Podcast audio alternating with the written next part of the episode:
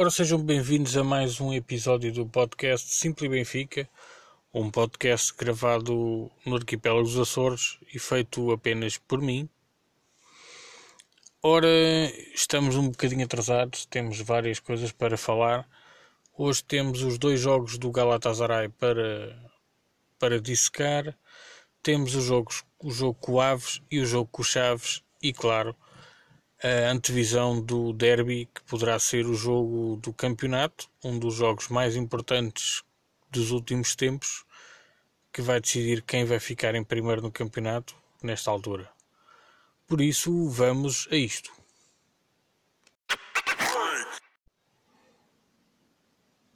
Ora, sobre o Galatasaray Benfica, foi um jogo que ficou 2-1. Uh, eh, nós jogámos com alguns jogadores diferentes e o Benfica foi à Turquia matar o Borrego. Nunca tínhamos vencido na Turquia e foi a primeira vez que conseguimos isso. Um, jogámos com Oudi na baliza, Correia à direita, Ruben Dias, Ferro e Yuri Ribeiro à esquerda, Florentino Luiz, em estreia absurda, absoluta, e absurda também foi, uh, Jetson, Servi Sálvio, Seferovic e João Félix na frente. Entrou ainda Gabriel um, e não entrou mais ninguém. Um, foi um jogo com várias alterações promovidas pelo Laje. Ficaram alguns jogadores importantes fora da convocatória. Um, e foi dada a titularidade a Jetson, Yuri Ribeiro, Correia e Florentino além de João Félix, também é da formação. Um, são jogadores que não eram utilizados, mas que entraram de início para este jogo, surpreendentemente. Um, e a equipa foi bastante personalizada. Soube sofrer. Uh, apesar do início do jogo ter sido mais atribulado, foi uma, uma boa exibição numa noite com várias estreias. Em termos de jogo, o Gala começou o jogo a querer assumir o controle do jogo. Também estavam a jogar em casa, seria normal. Uh, no primeiro quarto de hora, os turcos apenas fizeram um remate à baliza. Uh, e o Benfica, explorando um pouco o espaço que, que lhes davam, conseguiu fazer dois. Uh, um deles que foi enquadrado, mas os turcos continuavam a mandar no jogo. Um, de referência aos 19 minutos um remate de Donyekuru dos turcos um, e quase marcou a bola saiu ao lado do poste um, e foi uma excelente oportunidade. Um, nessa altura o Benfica tinha algumas dificuldades em afastar os turcos da, da nossa área. Mesmo assim os turcos nunca foram muito perigosos. Eles andavam a rondar a área mas nunca chegavam lá dentro. Um, eu nessa altura confesso que, que via a coisa mal parada, um, porque não via o Benfica dos últimos tempos, não víamos o Benfica a, a fugir e a, e a, levar a bola para cima. Uh, perdíamos muita bola a meio campo uh, e, e, estava a, a, condicionar um pouco o jogo. Um, no entanto, de repente, aos 26 minutos, Yuri Ribeiro tem uma ligeira arrancada pela esquerda cruzou e o Marcão dentro da área joga a bola com o braço. Sálvio foi chamado à conversão e não desperdiçou. Marcou 1-0 eh, e mexeu de certa forma com o jogo. Eh, a primeira parte continuou um pouco dividida a meio campo, como, como de resto quase sempre foi. Eh, e aos 35 minutos há um dos o primeiro remate à baliza, digno desse nome, feito pelo Galatasaray, foi feito pelo Fernando, um velho conhecido. Um, e isso coincidiu com uma das fases do, em que o Galatasaray mais pressionou, uh, mas mesmo assim continuámos sem, sem lhes dar grandes hipóteses de rematarem. Um, no entanto, apesar das alterações que, que, que o Laje introduziu na equipa, com muitos jogadores jovens, e, e, e o Correia, por exemplo, que também se estreou quase na, na, na primeira equipa uh, e do domínio do Galatasaray em quase toda a primeira parte, um, o Benfica teve sempre uma grande tranquilidade na defesa e bastante critério quando tentava chegar com perigo à, à área do, do Galatasaray. Um, no segundo tempo, um, o segundo tempo abriu praticamente com a lesão do Sálvio.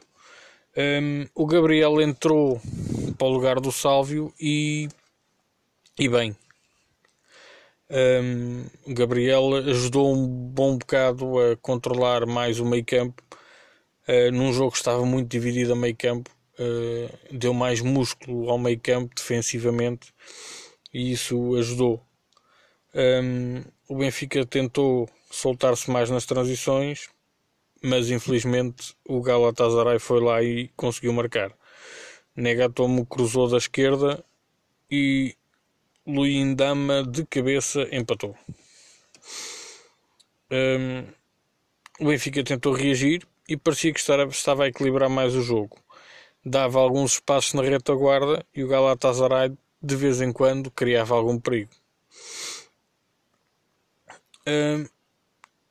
No entanto, aos 64 minutos, o Rubem Dias faz um passo teleguiado para Seferovic, lá do outro lado do campo. O suíço ganhou a velocidade e o despique físico com o Marcão, mais uma vez, e rematou colocadíssimo de pé esquerdo e bateu Muslera.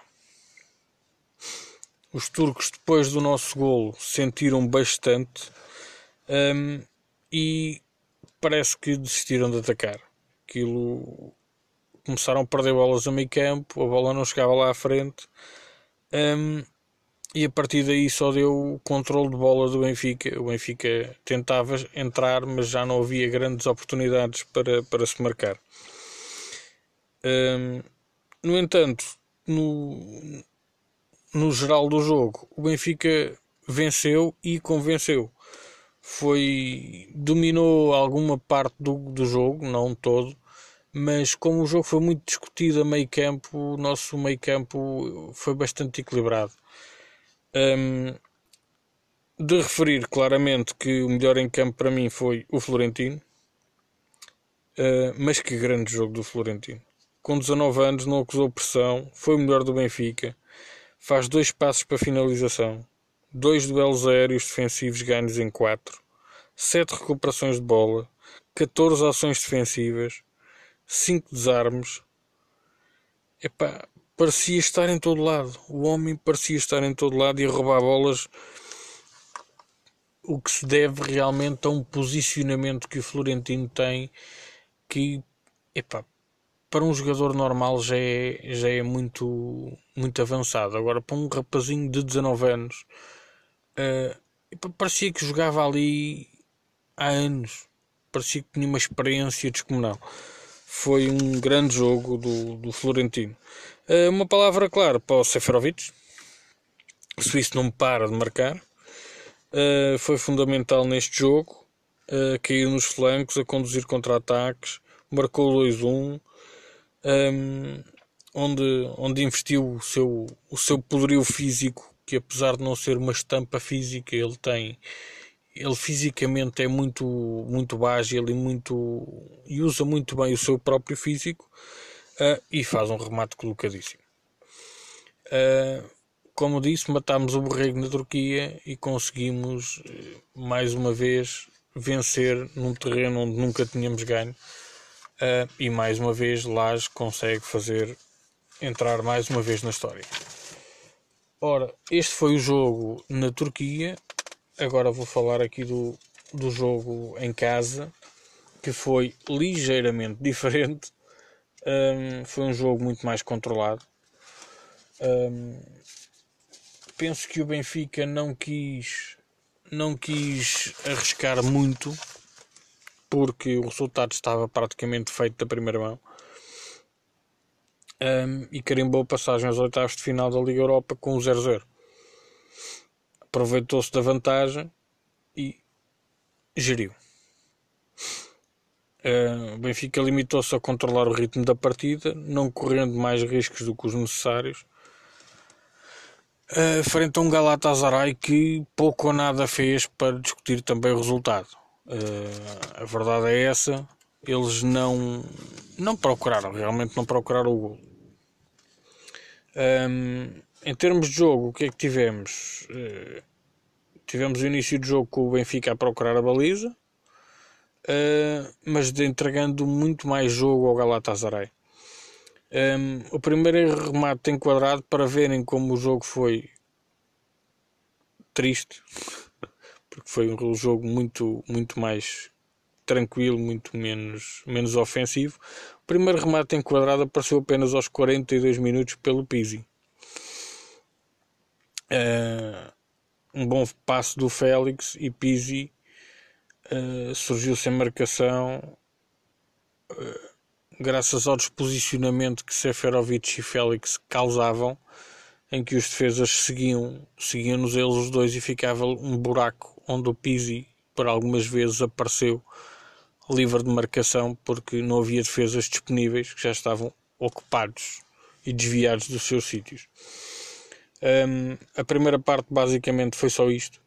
Um, chegámos ao, ao intervalo com ligeiro ascendente com mais remates, mais pontapés de canto e a única equipa que conseguiu rematar a baliza. O, o Galatasaray nunca conseguiu rematar a baliza na primeira parte. Depois do intervalo, o Benfica voltou na mesma a querer controlar o jogo, sem grandes uh, arrancadas, sem grandes uh, diferenças, mas procurou rematar mais, aumentou mais a pressão sobre a baliza. Uh, durante 30, 35 minutos, uh, o Benfica tentou chegar-se mais à frente. Um, ehm, as poucas tentativas de cruzamento do Galatasaray esbarraram nos nossos centrais, que estiveram muito bem, em evidência para os duelos aéreos travados pelo Ferro. Ferro, tudo o que era bolas aéreas era com ele.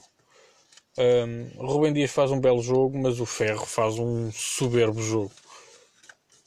O homem não perdia um duelo aéreo Uh, e isso foi bastante importante. Aos 85 minutos um, é o lance mais perigoso do jogo todo.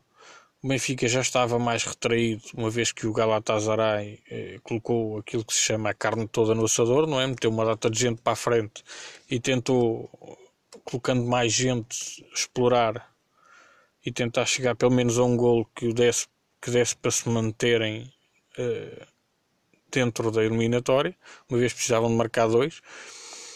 Um, e o Galatasaray aos 85 minutos ainda consegue meter a bola dentro da baliza, mas o lance acaba por ser anulado por fora de jogo, que por acaso não estava.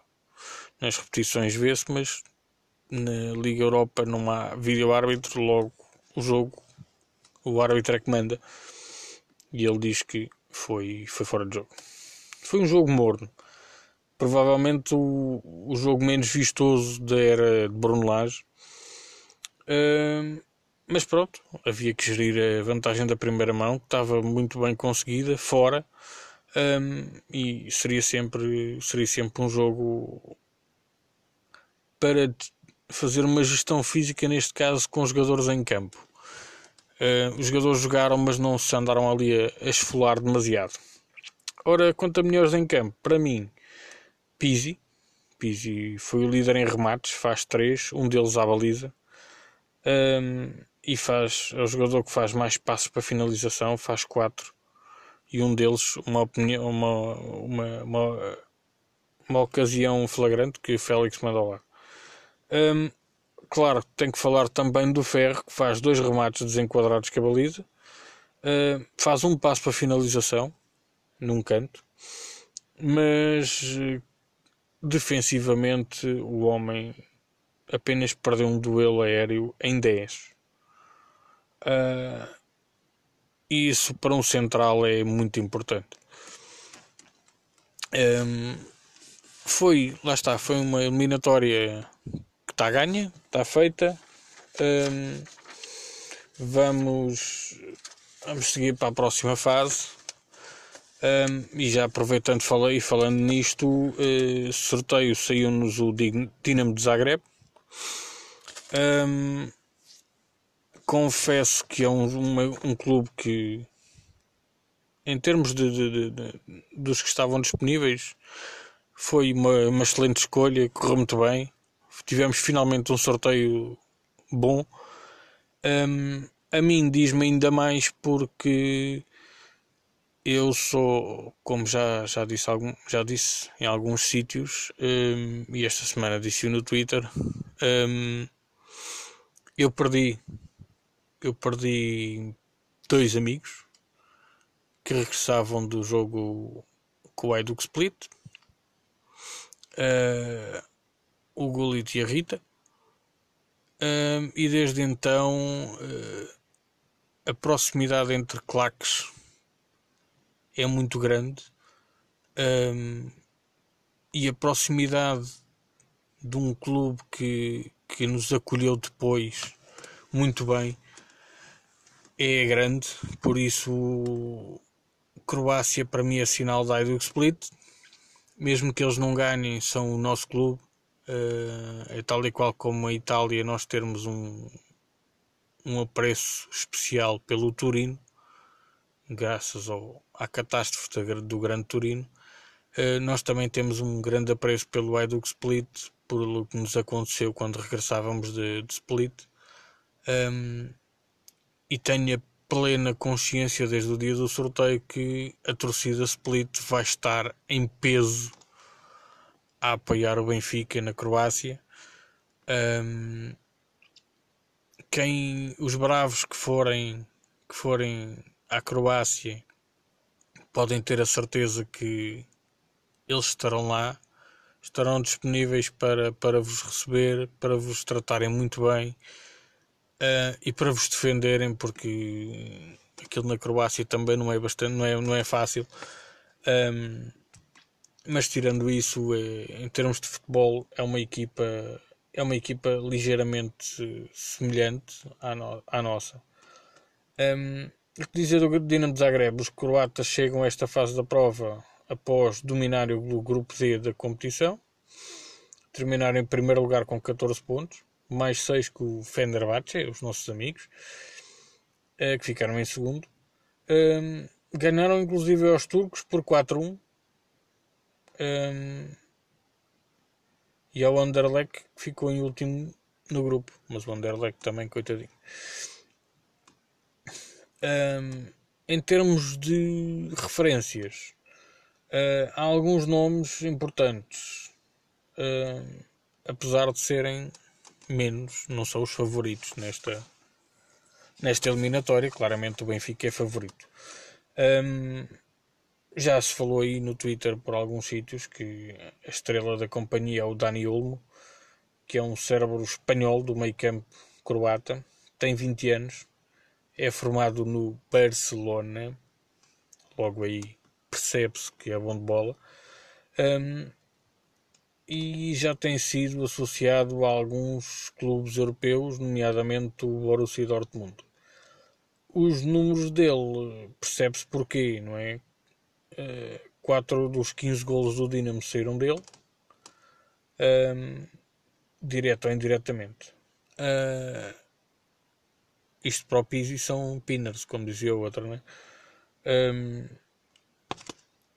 também o Orsic e o Ajrovic, que são, são os dois extremos, também são bastante rápidos, uh, têm 6 golos e uma assistência. Um, e à frente temos o Petkovic, que é um dos avançados, que soma poucos minutos, uh, mas que é um avançado perigoso. Defensivamente temos o Sunijic, que, que também tem jogado pouco, mas que é um, um jogador que a ter em consideração. Um, em termos defensivos, tem um austríaco, que é o Dilaver, um, que é um médio defensivo, peço desculpa, é um central, mas que marca bastantes golos. É um, é um daqueles centrais que marca bastantes golos temos de ter cuidado com ele nas bolas paradas, principalmente, porque é um jogador bastante bom de cabeça. Uh, entretanto, pode ser que apareça para aí mais uma, análise qualquer do Dinamo de Zagreb, se calhar para a semana, uh, mais pormenorizada sobre, sobre o time.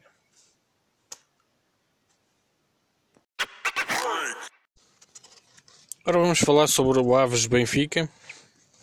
Foi mais uma partida tranquila em que começámos praticamente a vencer, graças ao golo madrugador do Seferovic.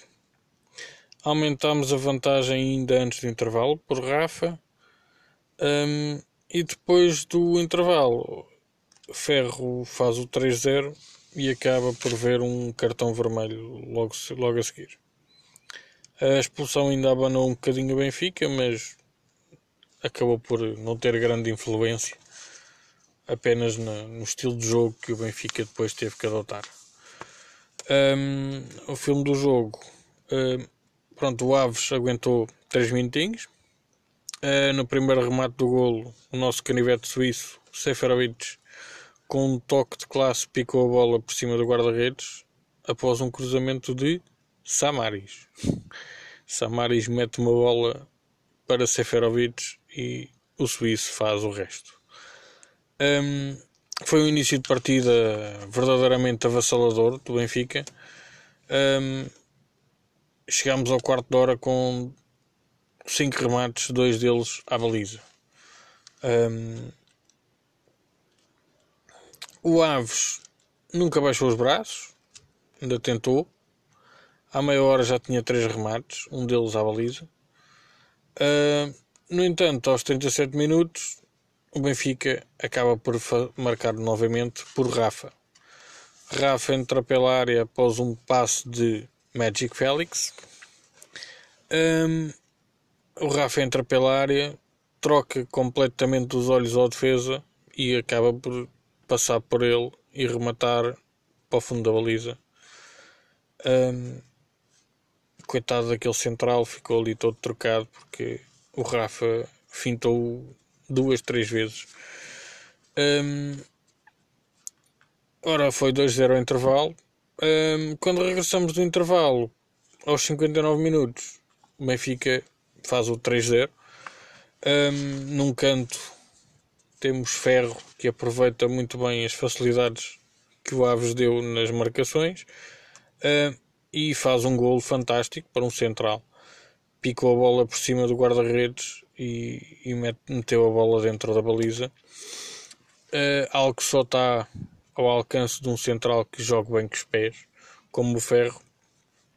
Um, ehm, no entanto, acabou por ir do céu ao inferno em poucos minutos. Um, ehm, aos 63 minutos, Derlei encaminha-se para a baliza, uh, neste caso à entrada da área, ainda fora, Ferro acaba por o agarrar e, como o jogador ia isolado, ele acaba por ver um vermelho direto, uh, o que de certa forma acaba por condicionar o jogo a seguir, porque o Benfica tem que, que compensar isso. Um, e a partir daí limitou-se a gerir a vantagem, limitou-se a controlar o jogo e esperando pelo final do jogo. O Aves ainda tentou, mas das poucas vezes que conseguiu chegar e rematar a baliza, o Oudi estava lá para corresponder, mantendo a sua ficha mais uma vez em branco. Ora, melhores em campo, para mim, o melhor em campo foi Rafa, foi sempre uma dor de cabeça para a defesa do Aves. Para além do gol que marcou, o 27 fez três passos para a finalização. Um, ajudou igualmente fazendo uma grande pressão à saída da bola do Aves. Um, e fez boas recuperações de bola defensiva, inclusive, veio atrás defender. Um, falar também de Magic Felix, claro, que assistiu Rafa, rematou 5 vezes, 3 das quais à baliza, um, e faz mais um daqueles bons jogos. Um, de referir, na minha ótica, ferro, porque marca um golo, um remate o único remate faz à baliza, foi nem, nem cantos ele rematou de, de cabeça, como às vezes acontece, mas marcou um gol e um gol de belo efeito para um central. Um, mas esteve muito certo em tudo o que fez, a sair com bola, a entregar bola, a fazer passes, a duelos aéreos, mais uma vez é com ele. No entanto, tem aquele problema de ver um vermelho, fruto da sua inexperiência, mas esteve sempre muito sólido a defender nas bolas aéreas, no desarme. Foi um excelente jogador. Um, o melhor do Aves foi o Rodrigo Soares, com sete ocasiões de remate, mas foi muito perdulário em tudo o que fez. Uh, e pronto, foi um jogador foi o jogador mais perigoso do Aves, não fez grande coisa.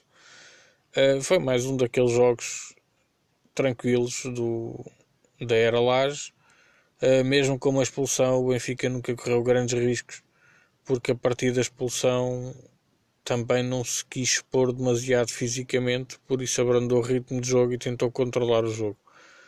Uh, quanto a mim, bastante, uma ideia bastante inteligente, uh, uma vez que nós andamos a jogar duas vezes por semana e isto fisicamente pode ter os seus, os seus custos.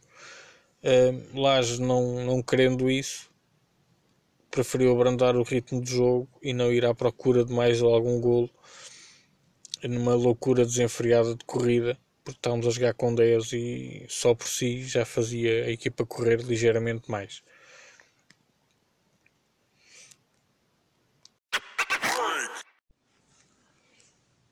Ora, vamos falar agora sobre o jogo do Chaves.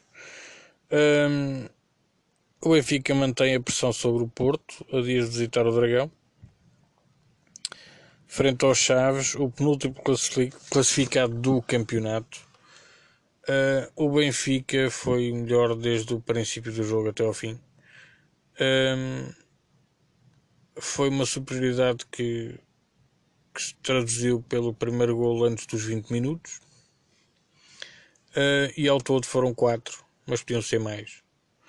Uh, foram quatro golos de, de marcadores diferentes em todos e podiam ser mais, como disse, porque António Filipe, o guarda-redes do Chaves, fez uma boa exibição, completou sete defesas, que foi, segundo o goal point, o máximo desta jornada. Ora, vamos ao filme do jogo. Ah, primeiro tudo dar a, dar a equipa, exatamente. Hum, ora, o Benfica jogou com Odisseias, Grimaldo, a surpresa Samaris à defesa, em defesa, a defesa central e faz um excelente jogo. Uh, Rubem Dias corre Chia à direita, uma vez que André Almeida estava castigado. Gabriel, Florentino, porque Samari estava à defesa e Florentino tem feito excelentes jogos. Este é mais um. Uh, Rafa Pizzi e na frente os de sempre, João Félix e Seferovic. Ora, o filme do jogo é. O início do jogo foi muito vivo com os dois guarda-redes a serem chamados a, defender. Um, mas foi realmente foi o princípio do jogo, porque só o princípio do jogo é que aquilo foi minimamente equilibrado. Um, mesmo assim, o Benfica continuou a comandar tudo com muita posse de bola, muitos passos, eh, mas o Chaves eh, sempre que podia, no princípio do jogo, foi lá e tentou. Aliás, Bruno Lage diz isso na conferência de imprensa, já estavam precavidos para isso, que o Chaves ia tentar, enquanto estava fresco fisicamente, tentar atacar e a partir daí tentar quebrar o jogo. Um, ou seja, os primeiros 15 minutos foram de mais equilíbrio, mas pronto, cheirava a gol. Um, e aos 19 minutos uh, há uma excelente recepção de bola de pé direito do João Félix ao segundo posto num cruzamento de MVP. Um, Magic Félix tentou colocar na pequena área um, e Rafa aproveitou um mau alívio do, da defesa, faz tabela entre dois defesas centrais e ele mete a bola lá dentro. Um, se é de referir que é o terceiro jogo consecutivo com Rafa a marcar. Uh, ele que é um perdulário, como toda a gente o apelida, uh, está com níveis de eficácia a melhorar e isso é muito bom, graças à sua velocidade, graças ao seu controle de bola, estar também a faturar é muito bom. Ora, na primeira, a primeira meia hora de jogo foi dominada pelo Benfica, Uh, segundo números que a gente que, que, são o Benfica chegou aos, aos 83% de posse de bola era o que era o que se dizia na, na Benfica TV uh, e isso demonstra que o domínio avassalador do, do Benfica perante os Chaves que não tinha bola sequer para jogar um, segundo estes números que tenho aqui, uh, há meia hora o Benfica tinha 80% de posse de bola e 87% de eficácia de passe. É uma qualidade no passe fantástica. Uh, mas a, a, certa altura a Benfica TV diz que o Benfica tinha, penso que aos 40 minutos tinha 83% de posse de bola. Depois reduziu um bocadinho no fim da primeira parte. Um, em termos de remates é que não havia grande coisa. Uh, Rematou-se pouco, uh, mas no entanto o Benfica controlava, porque o Chaves jogou com um autocarro, não é? Isso é difícil conseguir entrar numa defesa em que toda a gente está a defender e ninguém quer atacar. Um, aos 37 minutos, o Benfica conseguiu furar a muralha defensiva e ampliou a vantagem através de João Félix. Lançado por Seferovic, Félix rematou pela primeira, da primeira vez de pé direito. António Felipe faz mais uma boa defesa, mas uh, a bola sai para a frente e numa recarga uh, o Félix dispara um míssil ali de pé esquerdo, que aquilo saiu com uma, uma força desgraçada e marca o oitavo gol no campeonato. Um, um bocadinho antes do intervalo, o nosso canivete suíço, Seferovic, uh, acaba por se isolar em frente a António Felipe e com em esforço, porque ele vai fugir para a linha de fundo, uh, acaba por ser empurrado, mas consegue meter a bola lá dentro antes disso. Uh, e é um golo que vale por tudo. É um passe teleguiado de Gabriel, lá, do, lá dos confins do mundo. Faz mais um daqueles passos teleguiados. Aquilo eu já vi um meme que andei a circular no Twitter que é precisa de, precisa de assistência, liga ao Gabriel. Epá, o homem mete uma bola lá do fundo para o Seferovic, o Seferovic apanha aquilo e vai até à linha de fundo e mete a bola no buraco da agulha, mesmo sendo empurrado. É um belo golo, mas é um passe tremendo. Uh, chegamos ao intervalo com, uma, com, com um domínio brutal do Benfica. Uh, como é que diz aqui? Que diz que o maior tem a primeira parte, são 70, acaba a primeira parte com 76% de posse de bola, 348 passos, 6 cruzamentos e 12 remates. É, é, uma boa, é um, bom, um bom jogo para uma equipa que está a defender com, com 11 jogadores é, e, que, que, e que praticou bastante antijogo. Uh, é uma equipa que pratica muito antijogo, que tenta, que tenta hum, condicionar, tentou condicionar logo o jogo desde, a, desde o primeiro minuto, um, com o seu guarda-redes à cabeça, sempre que podia perder tempo, um, e só por si isso é difícil. Uh, a segunda parte trouxe mais do mesmo, só deu Benfica, Chaves continuava a ter uma enorme dificuldade em passar do meio campo sequer. Um, não se traduziu por mais golos, porque António Felipe faz uma, uma exibição tremenda, tem várias bolas para golo que ele defende, uh, mas mesmo assim, uh, o nosso Jonas Pistolas entrou nos últimos 10 minutos, ainda foi lá molhar a sopa, como é normal. Uh, Félix descobriu pistolas com um passo rasteiro e Jonas primeiro tenta rematar, a bola passa por baixo do guarda-redes, ele passa-lhe por cima e mete a bola lá dentro. Uh, e assim, como quem não quer a coisa, e apesar de ter estado afastado de, dos relevados durante muito tempo, já marcou o seu nono gol no campeonato. Ora, notas para jogadores. Gabriel, para mim, o MVP da, da partida.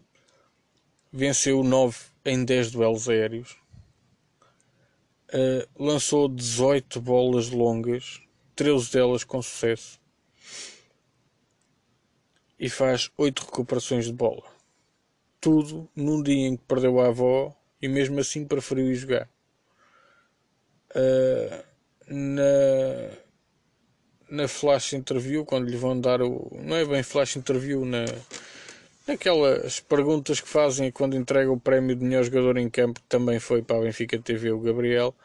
Uh, ele acabou por não dizer nada e desmanchou-se a chorar. Ninguém percebeu bem, porque só depois é que percebemos com o colagem disso.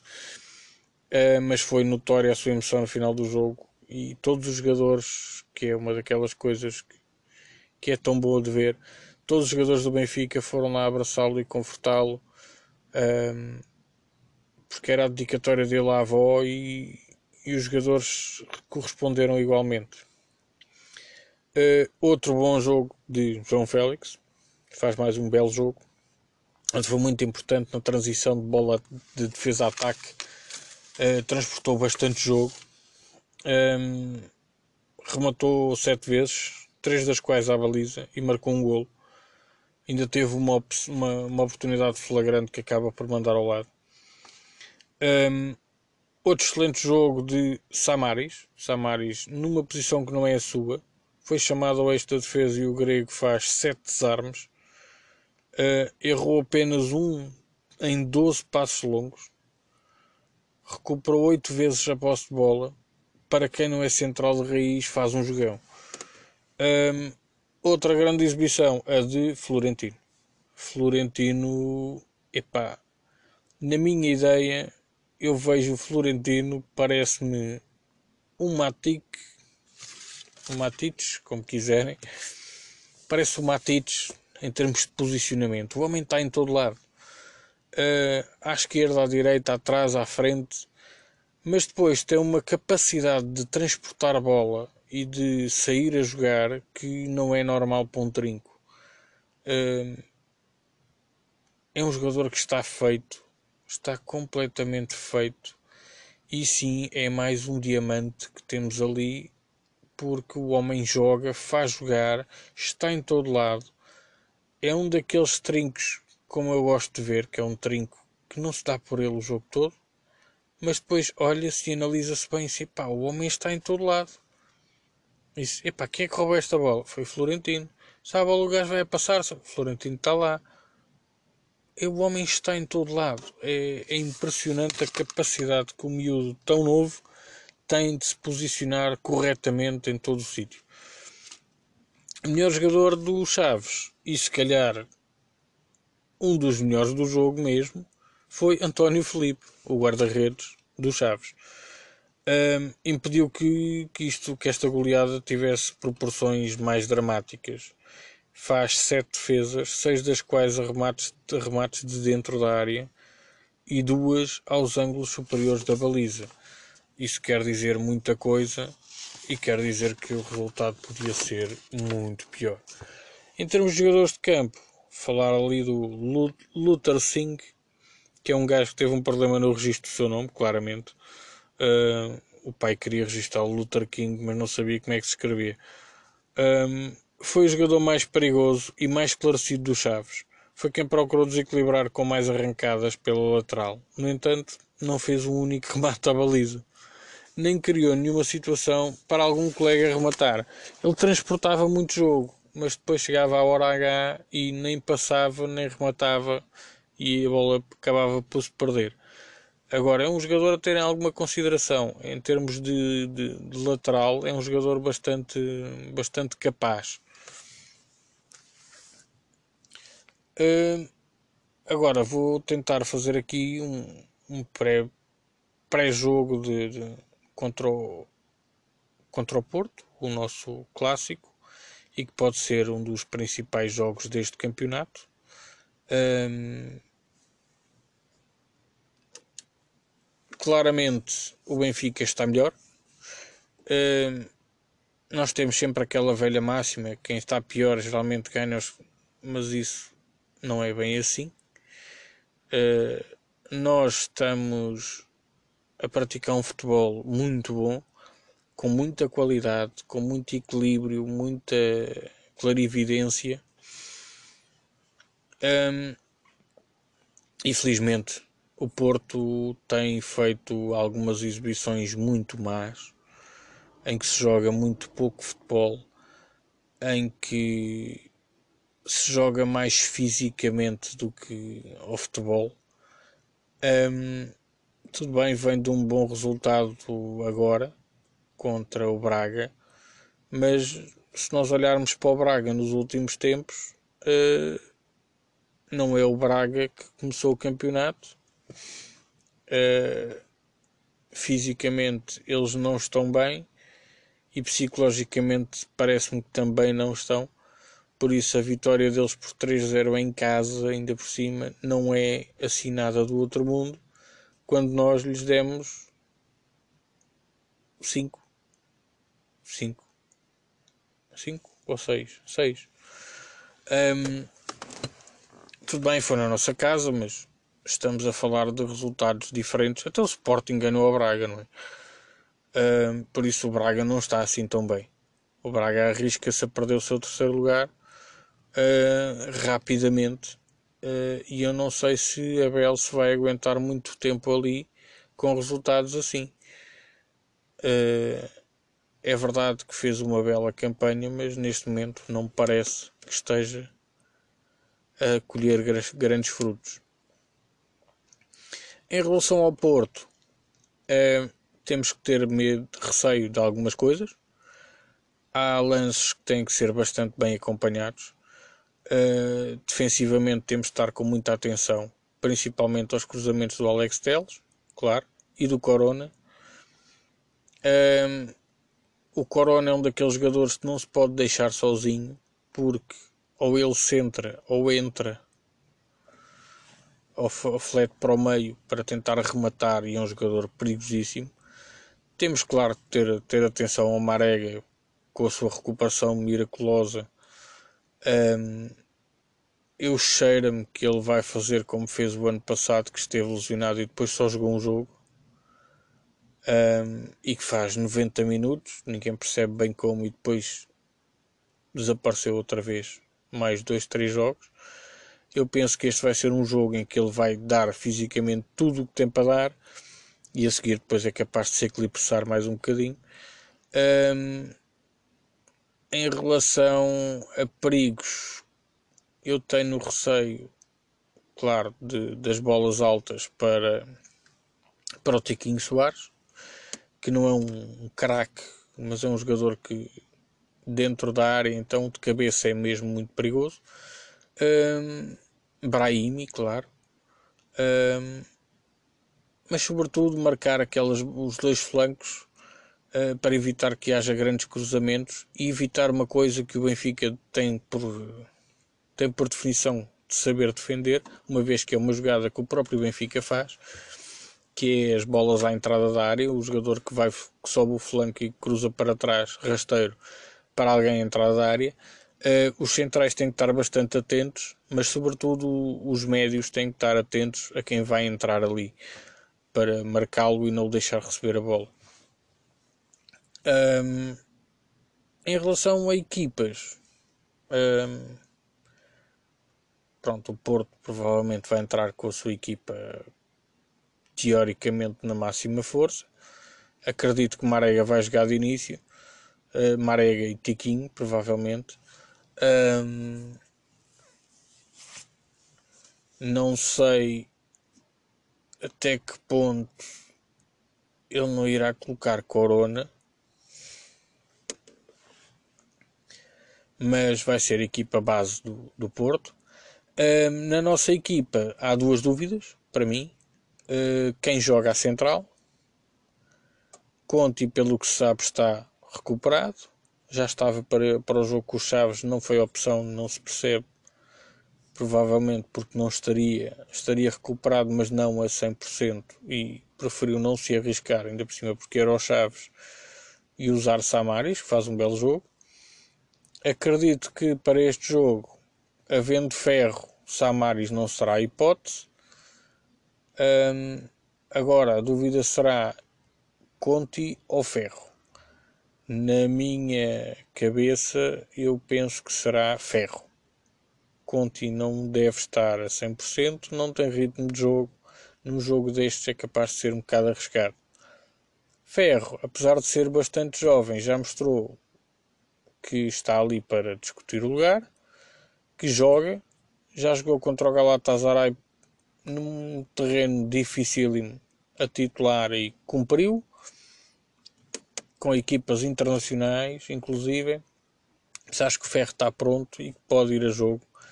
Uh, é um jogador que ganha muitos duelos aéreos com, com centrais, com, com centrais, com avançados que jogam de cabeça e que são bons em cabeça, de cabeça como o Tiquinho Soares, pode ser importante.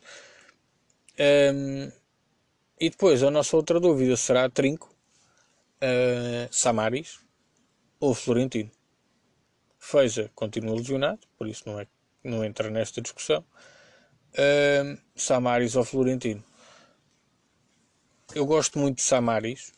Acho que teria a mais-valia de ser um bom jogador em termos de defesa de bolas paradas e bolas aéreas, porque é um jogador que joga bem de cabeça, mas tendo dois centrais, indo Seferovic a, a, ajudar, Gabriel também a ganhar muitos duelos aéreos. Não sei se será necessário ter mais alguém ali, só mesmo por causa disso. Uh, no entanto, entre um e outro, apesar de Samaris se mostrar bastante seguro, eu acho que Florentino neste momento é mais trinco que o Samaris. Dá mais condições defensivas, recupera mais bolas e é um jogador que sai, sai muito bem a jogar. Um, e isso é capaz de fazer de um trinco um médio quando é preciso atacar e isso pode ser uma mais-valia num jogo destes.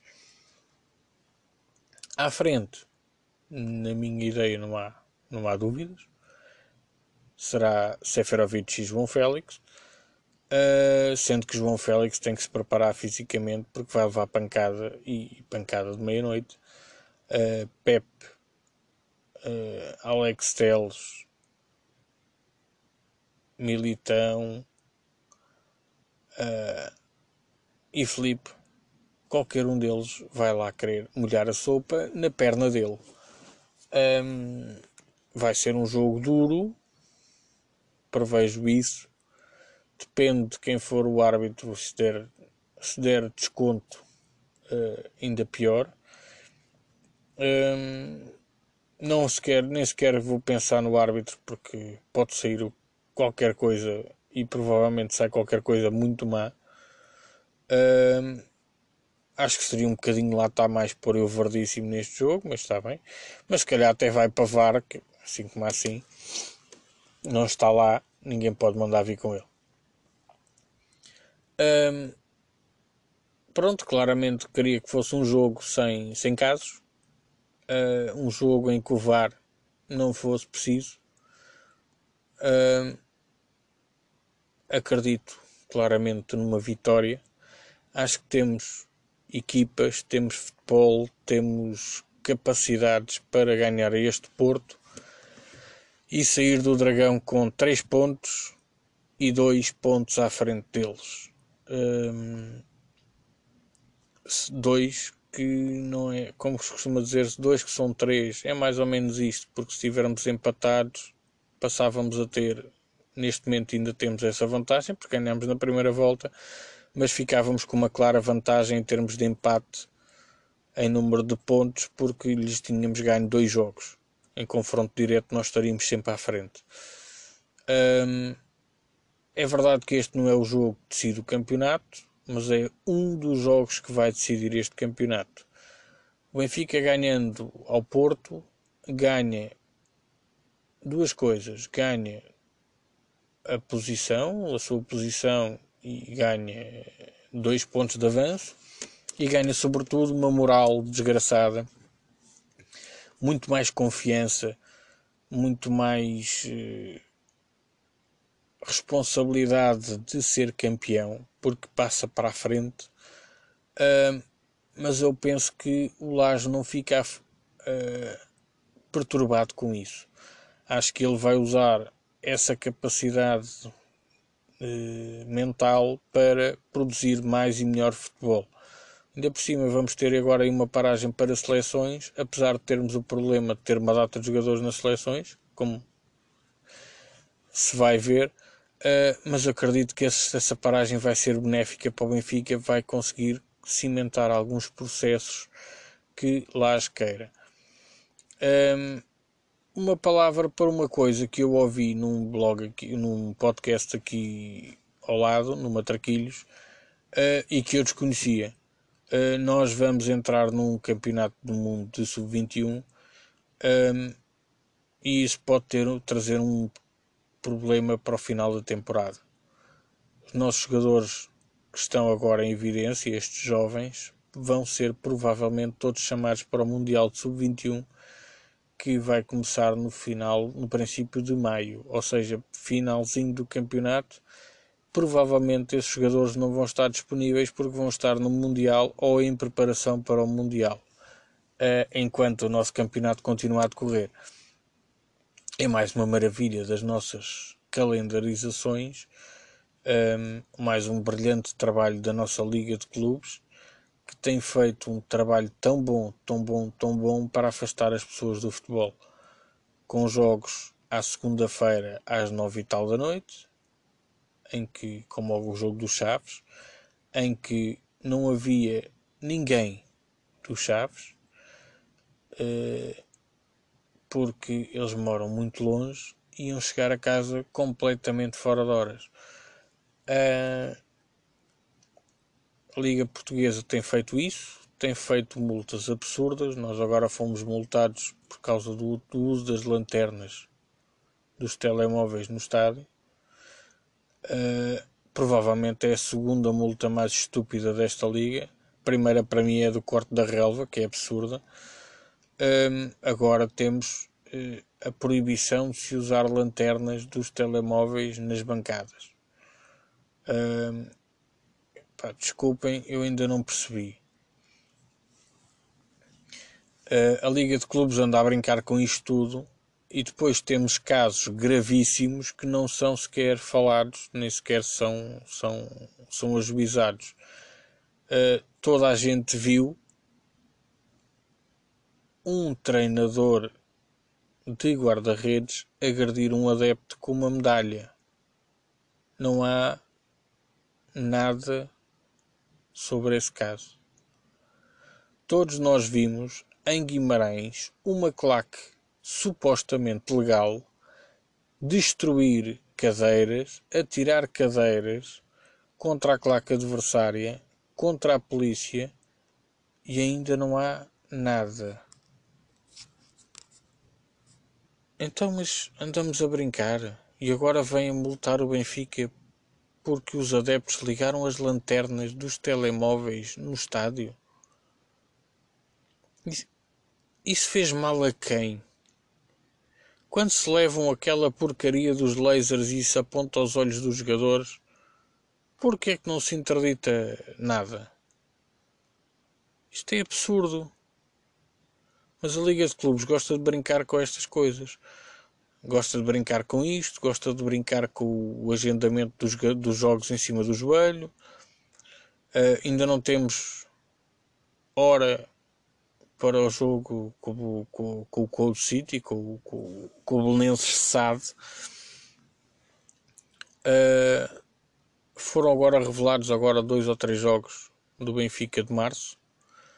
Uh, mas estamos quase. O próprio horário do derby não existia a semana passada. É um jogo, é um clássico, é um jogo de casa cheia. É preciso saber-se a que horas é o jogo. As pessoas querem projetar as coisas. Outra palavra para a, a vergonha que se, que se estima que seja a segurança deste clássico, uma vez que a CP não anuiu a criar um comboio para transportar os adeptos do Benfica, porque mais uma vez dizem que não têm comboios, nem com os comboios que alugámos a Espanha, a CP tem comboios. Uh, eu não percebo o que é que uma empresa destas uh, consegue ter uh, a trabalhar.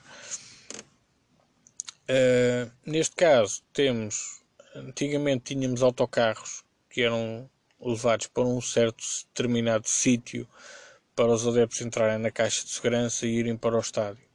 Depois passámos a ter o comboio, porque era muito mais prático.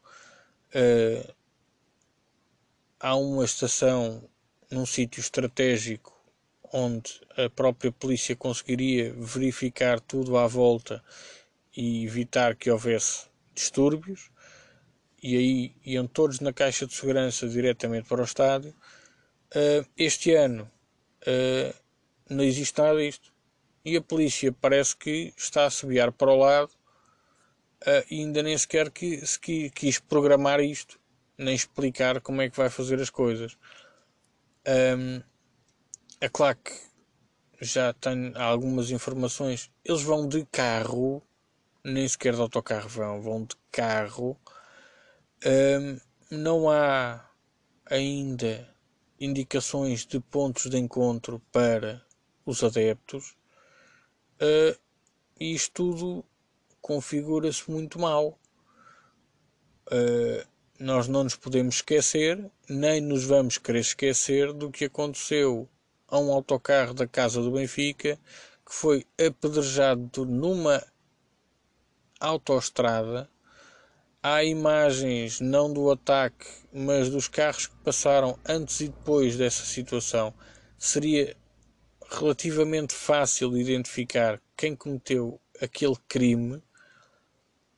Uh, e mais uma vez, tanto a PSP, tanto a, a Liga de Clubes e a Federação não querem saber, não querem, não se preocupam. É mais importante aplicar multas absurdas. Neste caso, estamos a falar de um clássico, um jogo que já teve vários episódios.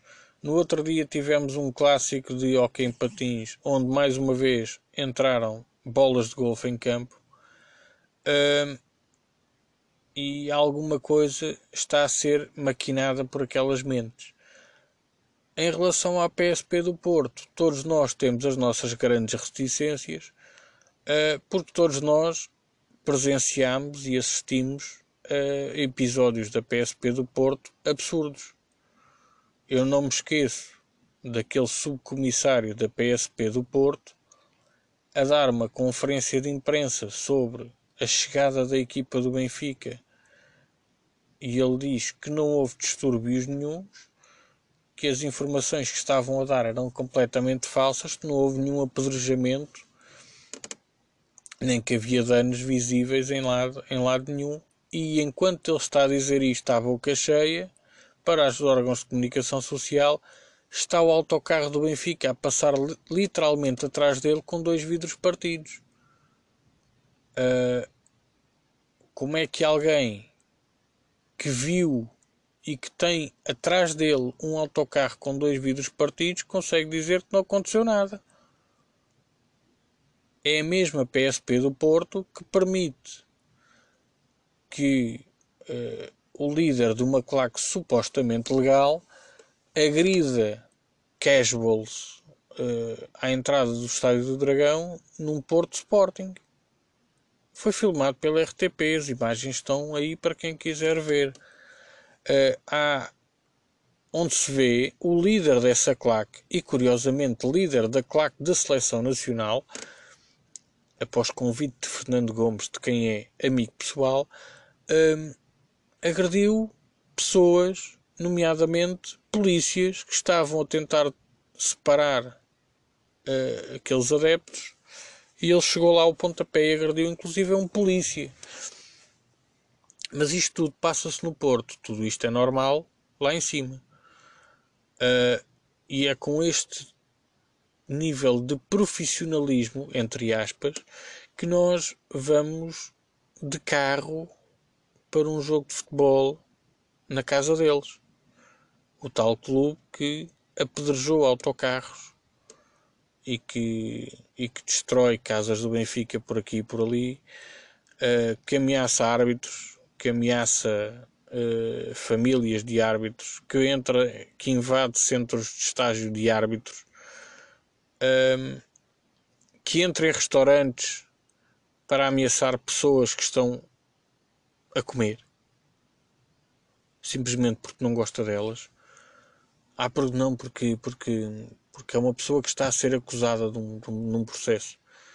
Uh, mas depois vai se sentar ao lado de uma pessoa que já foi acusada em vários processos um, e que inclusive tem um processo que está quase a ser anulado porque o juiz assumiu que era do Futebol Clube do Porto e que ajudava nos processos de Pinto da Costa. O tal juiz desembargador. Um, eu tenho medo, tenho medo pelos bravos que vão, que vão ao Dragão, uh, porque temo pela segurança deles. Uh, tudo isto está muito mal explicado, está muito mal estruturado.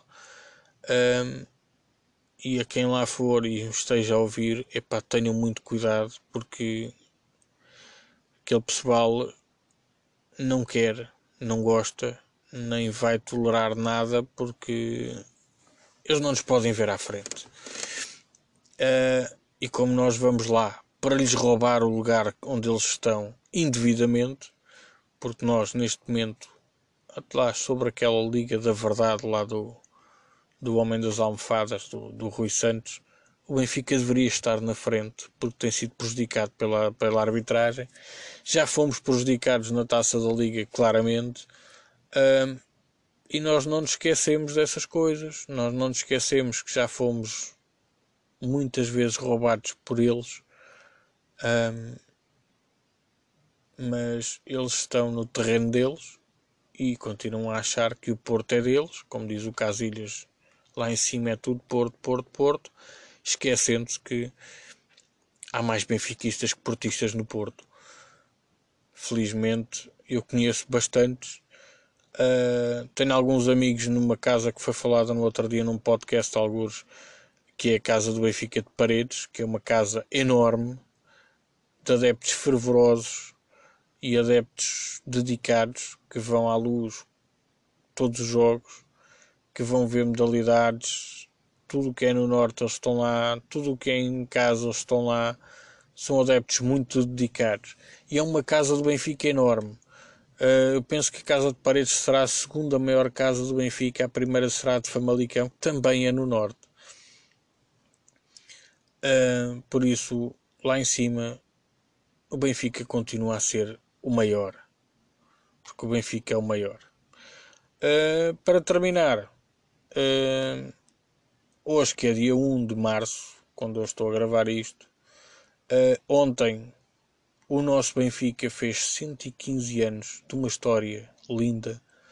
Uh, há que dar os parabéns ao Benfica. Uh, dizer mais uma vez que o Benfica somos nós. Uh, não preciso que o Presidente venha dizer isto, porque o Benfica somos nós, nós é que fizemos o Benfica. O Benfica foi feito por pessoas como eu, tu e outros qualquer. Um, eu escrevi agora um texto que provavelmente há de ser publicado, onde digo que não há, não há rico, não há pobre. Um, nós, quando vamos ao estádio, somos todos iguais, temos, estamos, temos todos a mesma a mesma paixão, temos todos o mesmo amor. Nós gostamos do Benfica, dedicamos-nos ao Benfica um, e ali dentro nós somos todos iguais. Não há não há este e aquele porque tem mais dinheiro e porque tem menos dinheiro, porque tem mais posses, tem menos posses, tem mais estudos, menos estudos. O Benfica é universal, o Benfica é livre e o Benfica é enorme. E ontem comemorámos 115 anos de história, venham mais 115. Uh, eh, na minha vida partilhei já 36 anos com o Benfica e espero partilhar outros 36 e mais e mais e mais, porque muda-se muita coisa, mas mudar de clube, não. Vou terminar dizendo que surgiu um projeto ontem, novo, que é o Benfica Independente. Está alojado em www.benficaindependente.com. É uma reunião de podcasts de textos de blogs uh, do Benfica. Uh, já andaram a, a, perguntar porque, porque é Benfica independente. Uh, a proposta não é minha, mas eu percebo e já falámos sobre isto. Porque nós somos todos independentes do Benfica, nós não temos ligação nenhuma ao assado do Benfica, ao clube Benfica institucionalmente. Nós todos fazemos isto porque gostamos do Benfica, não fazemos isto porque temos uma agenda, porque nos dão a tal cartilha de que falam por aí. Uh, nós fazemos isto porque gostamos do Benfica. Fazemos os nossos podcasts, fazemos os nossos blogs, partilhamos as nossas fotografias, as nossas opiniões, simplesmente porque somos do Benfica. E gostamos de falar do Benfica, gostamos de discutir o Benfica, dar ideias ao Benfica. Um, porque lá está, o Benfica somos nós. Um, e o Benfica Independente é uma reunião de todos estes projetos que são autónomos do Benfica. Não temos nada, nenhuma ligação direta com o Benfica. Não temos apoio nenhum do Benfica. Fazemos isto por carlice, alguns, por amor, porque gostamos e porque também é bom discutir o Benfica. É bom falar do Benfica. Um, e por hoje é tudo. Uh, deixo deixo esse, esse, essa indicação. Estão lá todos os podcasts. Uh, Benfica Podcast, Benfica FM, Curta Vermelha, uh, o meu, Simples Benfica, as Águias, estamos todos lá. Uh, vamos fazer o Benfica maior ainda do que aquele que, que nós temos e vamos fazer o Benfica campeão. É isso que esperamos sábado conseguir arrancar uma vitória para avançar para o 37 que todos nós queremos e terminar em maio no Marquês, porque de 3 em 3 até o Marquês. Fiquem bem e viva o Benfica!